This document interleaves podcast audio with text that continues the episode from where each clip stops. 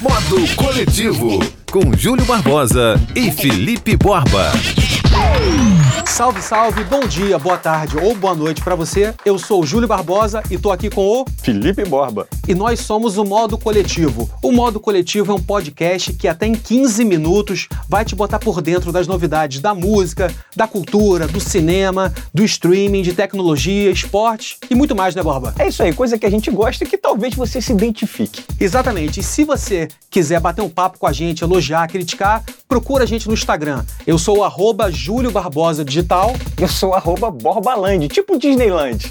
Exatamente. E a, a, nossa ideia é bater papo, trazendo novidades para você de uma forma bem tranquila. Ninguém aqui tem vozeirão de Cid Moreira, não, não. né? É bate-papo. E para quem não conhece, nós somos jornalistas, radialistas aqui do Rio de Janeiro. Vigaristas. Exatamente. Vamos lá, Borbinha, vamos começar então a primeira edição do modo coletivo. A gente começa com Uhul, vamos começar com a morte do icônico. Infelizmente, agosto ceifou mais um ícone da cultura pop. Peter Fonda. Para quem não conhece Peter Fonda, Peter Fonda é, é nada mais, nada menos do que o cara do Easy Rider, que aqui no Brasil ficou conhecido como Sem Destino, que é aqueles caras na Harley Davidson que viajam é, Estados Unidos, é, da, da, Califórnia até o sul dos Estados Unidos, fumando muita maconha e pregando a liberdade, paz. É aquela era hippie, né? Isso anos 60, anos 70? Pois é, foi, foi final dos anos 60. 69 saiu o filme. É, o Peter Fonda é, foi o, roteirista do filme. Tem a participação de Jack Nicholson também no filme. O filme é bem legal. Ele morreu no mês de agosto. É, é, o mês de agosto, inclusive, eu, é que o filme estaria completando 50 anos. Coincidência? Então, então, a morte dele pode reforçar que agosto é o mês do, do desgosto. Desgosto. Ele morreu com 79 anos. Ele que é filho do Henry Fonda, também, que era um grande ator, é irmão da da Jane Fonda, para quem não conhece, a Barbarella, que era uma delícia aquele filme também, saiu nos anos 60, e ele é pai da Bridget Fonda, ou seja, é, a família é Fonda mesmo, não tem jeito. Agora, uma coisa que eu queria te perguntar é o seguinte, é, ele é de uma família de artistas, e aqui no nosso país, no, no Brasil, é muito comum quando você vê é, um jogador de futebol que tem um filho que também quer jogar bola, o ator que tem um filho que também quer ser ator, e ele sofre uma certa crítica, ele sofre uma certa pressão. Tem vários casos de pessoas que não deram certo. Queria saber, na sua opinião, até que você que é pai, aliás, é bom lembrar que Borbinha uhum. tem um filho chamado João. É, eu tenho. Até que ponto você acha que, que tem a diferença nos Estados Unidos e para cá? A diferença é muito grande, né? Os caras, eles, eles, eles formam é, primeiro, eles formam artistas, né? Então, a família.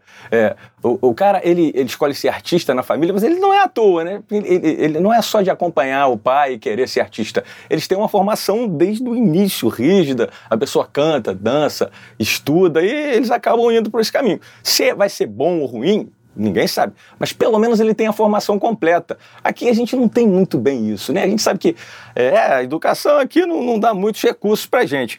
Mas esse filme é, é interessante porque a trilha sonora desse filme. Chama Easy Rider. É, Easy, Easy Rider é o filme dele em inglês e aqui foi Sem Destino, conhecido como Sem Destino.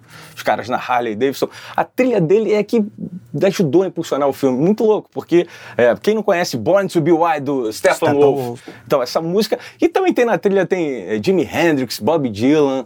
É, foi um negócio sensacional. E a trilha? A trilha foi foi toda feita pelo, pelo editor, o editor que colecionava muitos discos, né?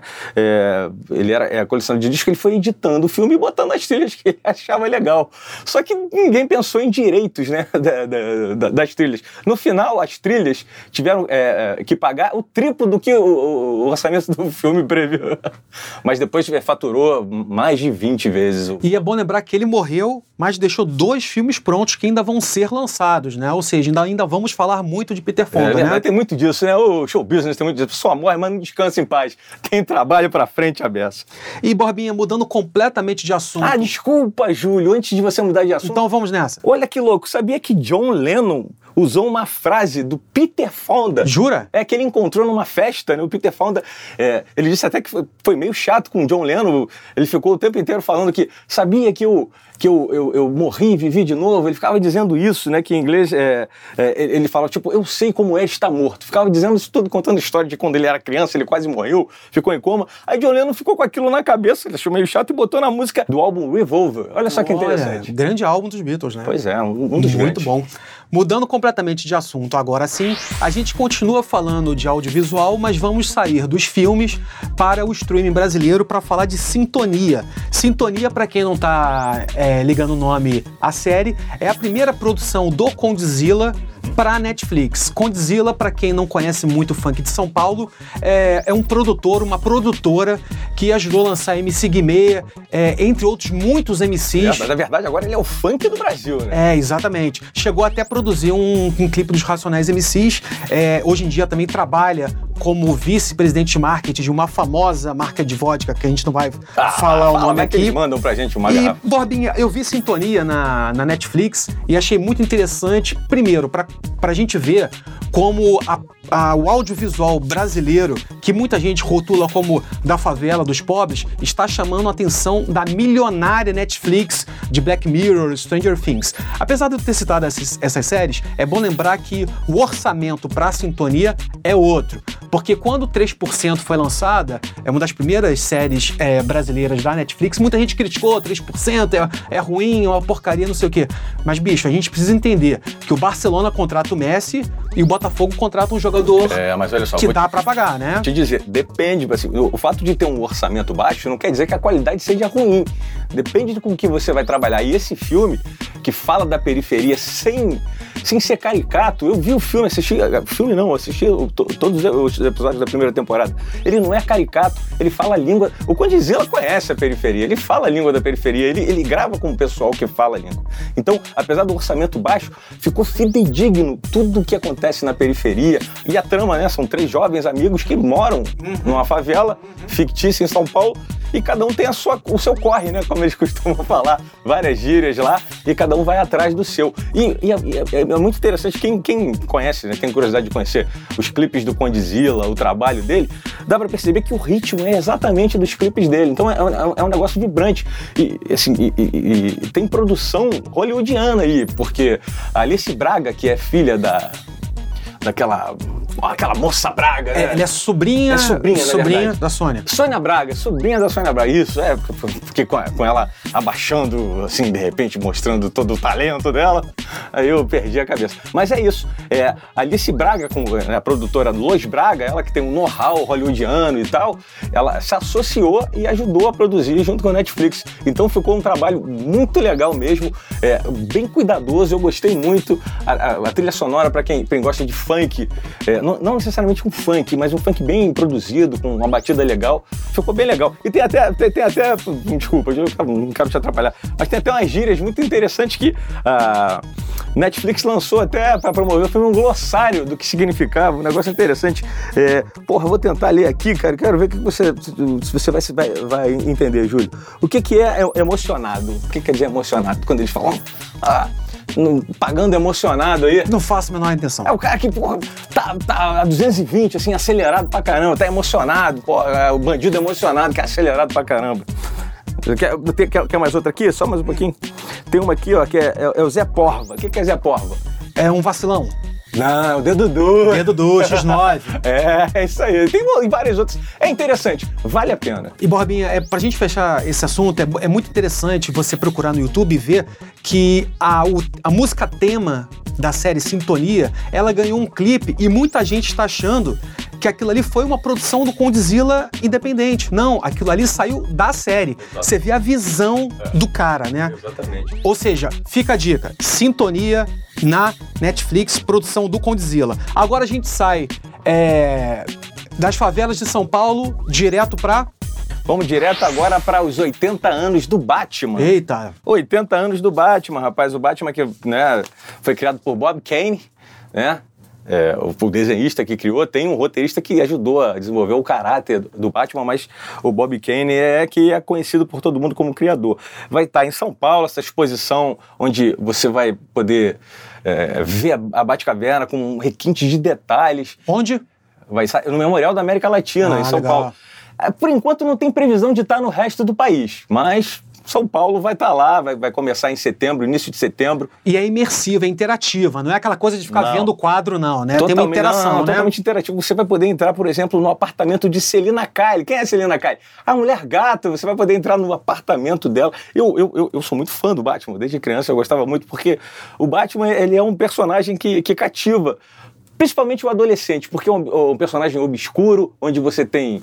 né, é, você está na adolescência, você é obscuro também, você não sabe muito bem o que é da vida, você fica de saco cheio de todo mundo, e o Batman é um personagem meio mal-humorado, tipo, tipo isso que cativa um montão de adolescentes. O ingresso vai estar em torno do- dos, dos 40, 45 reais, de 30 a 45 reais, depende do final de semana e feriados, e vale a pena ver, porque vai ter muita coisa legal, vai ter também é, coleção do- dos maiores coleciona- colecionadores do Brasil, que tem aqui, ele tem, tem várias coisas do Batman, coisas muito, muito legais e poucas pessoas têm.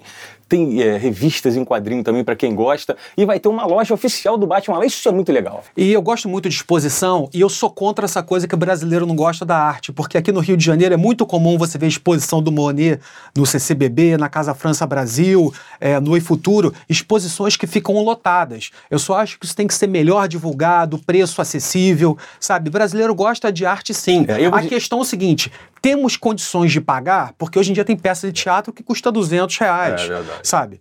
É, brasileiro gosta de arte sim, cara. A gente vê muito no CCBB eventos que tem voltas que- e voltas de filas, sabe? O ser humano em geral gosta de arte, né? Exatamente. Agora a gente muda completamente de, de assunto. A gente já falou de audiovisual, já falamos de série, já falamos de exposição. Ainda na área cultural, agora vamos falar de músicas. Já que estamos no Spotify, vamos falar de lançamentos do Spotify, Borbinha. É, eu andei ouvindo nas últimas semanas quatro lançamentos e são músicas de extrema qualidade, cada um é, na sua praia, mas que infelizmente por uma série de motivos que envolvem rádios, é, divulgação, coisa de gravadora, não chega até uma, uma grande massa. Para começar, eu queria falar do, do, do disco solo do Rodrigo Suricato, que para quem não sabe é um novo vocalista, quer dizer, já está há um tempo como vocalista do Barão Vermelho, Vermelho. substituindo nada menos do Difícil, que né? Difícil Frejá tarefa, né? e Cazuza.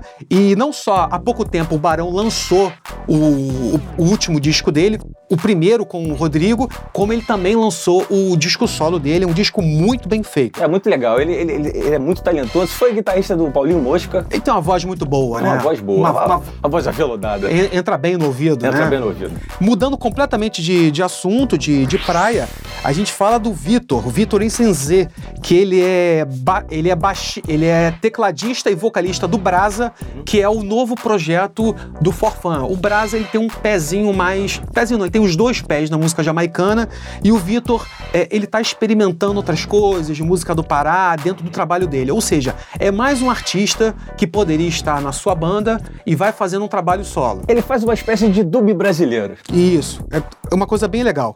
É, agora a gente fala do Saim, que é o, o Stefan Peixoto, filho do Marcelo D2, rapper aqui do Rio de Janeiro, que muita gente achou que ele, foi, que ele ia ficar na, na asa do pai, que aliás, na MPB tem muita gente que faz isso, e o Saim cada vez mais ele vai fazendo um rap com a cara dele, porque ele é muito mais novo que o pai dele, obviamente, e é bom lembrar que ele, é, ele integra um coletivo de rappers chamado Pirâmide Coletiva. Pirâmide perdida. Perdão, o modo aqui é coletivo, mas a pirâmide lá é perdida. Ele- ele- o rap dele é interessante que ele faz assim, é tipo um híbrido do, do Racionais com o pessoal do Condizila, que ele fala de, eh, de luxo, ostentação, mas também fala da dificuldade, de malandragem. E o último lançamento é o, Baia- o cultuado Baiana System, que tem um dos melhores shows do Rio de Janeiro, em parceria com a Elza Soares, é, numa música que vai entrar no próximo disco da Elza, que aliás se recriou de uma forma absurda É por isso que ela nos tá últimos hoje. Discos, né? Ela começou a andar com o pessoal do samba de São Paulo. Impressionante como a Elza Soares virou pop já com muitos anos de carreira, Ela né? se adapta, com o talento que ela já tem, se adapta aos novos tempos e vai buscando novas referências. Isso é muito bom. Deixa ela aí na, na altura que ela tá. Então, depois, depois, de você, de, depois que você acabar de ouvir o nosso podcast, procura aí no Spotify. Saim, Elza Soares com o Baiana System, o Vitor Zenzê e o Rodrigo Suricato. Quatro lançamentos muito bons. Bota na sequência. Exatamente, Borbinha. A gente vai encerrando aqui a primeira edição do podcast Modo Coletivo, apresentado por Júlio Barbosa e Felipe Borba. Se gostou, beleza. Se não gostou, fecha o bico. Agora a gente tem quem monta isso pra gente, tudo. Exatamente, o nosso Ricardo Bento, vulgo Ricardinho, da Trix Sound Design. Com o Sound Trix Design Sound. Design. Exatamente. Pessoal, estamos aí e se Deus quiser, em breve voltaremos para uma sequência, né, Borbinha? É isso aí. Se vocês não quiserem, a gente volta, porque a gente é chato. Valeu!